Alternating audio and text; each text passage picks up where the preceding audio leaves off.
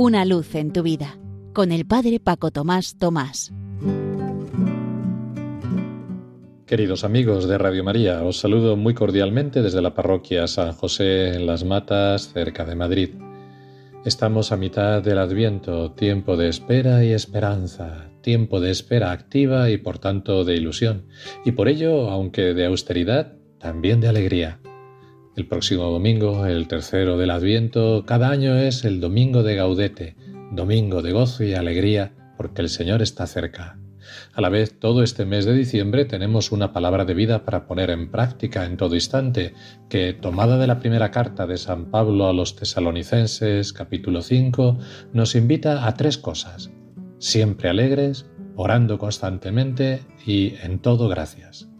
Centrémonos hoy en la alegría. El Papa Francisco, en su habitual catequesis de los miércoles en la audiencia general, hace pocas semanas también nos invitaba a la alegría, recordando su propia exhortación apostólica de 2013, programática de su pontificado, Evangelii Gaudium, el gozo del Evangelio. Como a los pastores en Belén, también a nosotros se nos anuncia una gran alegría, que no es un concepto, ni siquiera una buena noticia, sino algo más, una persona, Jesús de Nazaret. Los cristianos no podemos ser gente triste ni mucho menos resentida, traumatizada por los propios fracasos o el devenir de la sociedad. Al contrario, la fuerza de nuestro anuncio está en ser capaces de comunicar la alegría que nace del encuentro con Jesús, incluso en circunstancias difíciles. Pero para eso somos nosotros los primeros que debemos ser evangelizados. Como los discípulos de Emaús, en medio de la desolación de la cruz y la pasión, estamos llamados a redescubrir su presencia en nuestras vidas, dejándonos sorprender por la fuerza de su amor y su alegría. Decía el Papa en esa catequesis de los miércoles hace poco, el mensaje cristiano no es simplemente una sorpresa o un bonito suceso, es una persona, Jesús. Jesús es la alegría. Él es el Dios hecho hombre que ha venido a nosotros. O anunciamos a Jesús con alegría o no lo estamos anunciando, porque otro camino para anunciarlo no es capaz de llevar la verdadera realidad de Jesús. Por eso un cristiano infeliz, un cristiano triste, un cristiano insatisfecho o peor todavía, resentido y rencoroso no es creíble.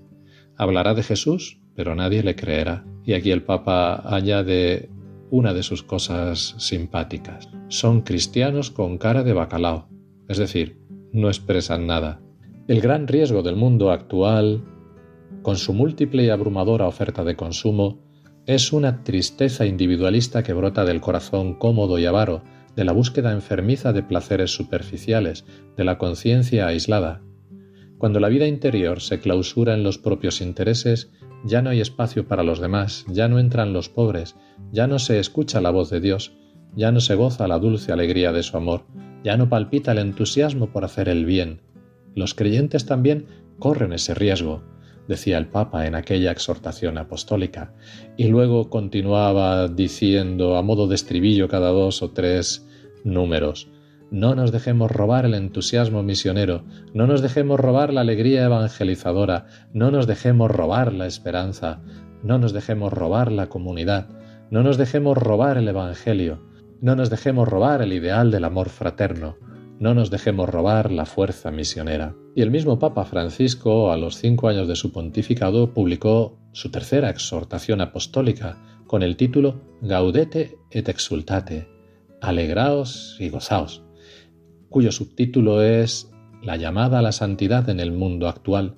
diciéndonos precisamente que la verdadera alegría es esa, ser santos. El Papa lanzaba un mensaje esencial que indica aquello que importa, el significado mismo de la vida cristiana, que en las palabras de San Ignacio de Loyola es buscar y encontrar a Dios en todas las cosas, que este adviento no sea uno más, ni la Navidad una más, que de verdad Jesús nazca en ti en mí, viviendo la palabra, que nazca en medio de todos nosotros, viviendo el amor recíproco, porque dijo que donde dos o más están unidos, allí estoy yo en medio de ellos.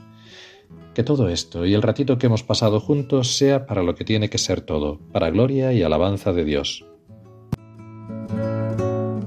Una luz en tu vida, con el Padre Paco Tomás Tomás.